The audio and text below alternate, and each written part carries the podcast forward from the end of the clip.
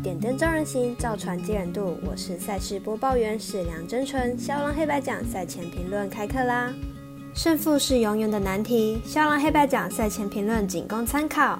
你喜欢跟着走，不喜欢可以反着下，一切只为了看比赛更加精彩。目前进入运动赛事旺季，MLB 美国职棒季后赛进入决胜局，NBA 美国职业篮球正式开赛。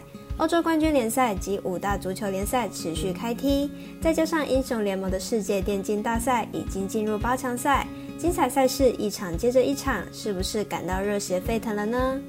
各客官冷静一下，如果要看文字分析或申办合法的运彩网络会员，都可以到小狼黑白奖的脸书、FB、IG 及加入官方赖账号免费查看哦。赛前评论，先来看看明天早上五点美国职棒焦点赛事太空人对上红袜的比赛。太空人先发 Vodos 本季季后赛表现并不理想，初赛两场比赛下来被打击率也超过三成，防御率更是高达七点七一，保送偏多。不过本季对战红袜表现不错，本场表现值得期待。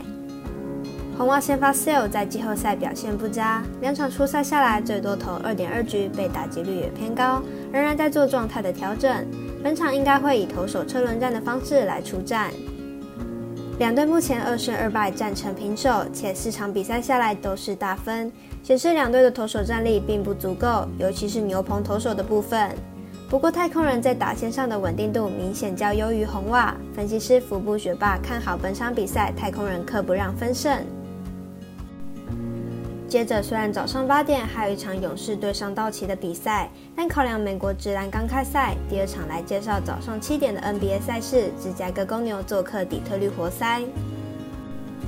公牛在 NBA 第一周的战力排名被排在第十五名的位置，在阵中有多位核弹头的状况下，攻守均衡是公牛最大的优势。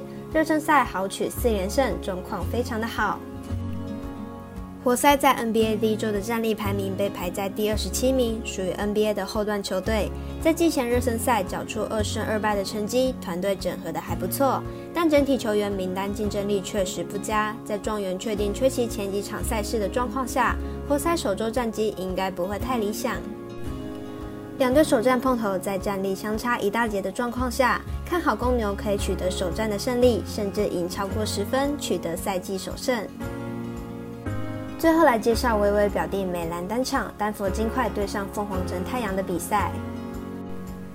金块和太阳去年季后赛第二轮就碰头了，当时太阳轻松过了没有 Murray 的金块。本赛季两队阵容变动都不大，如果正常发挥，太阳还是会有一点优势。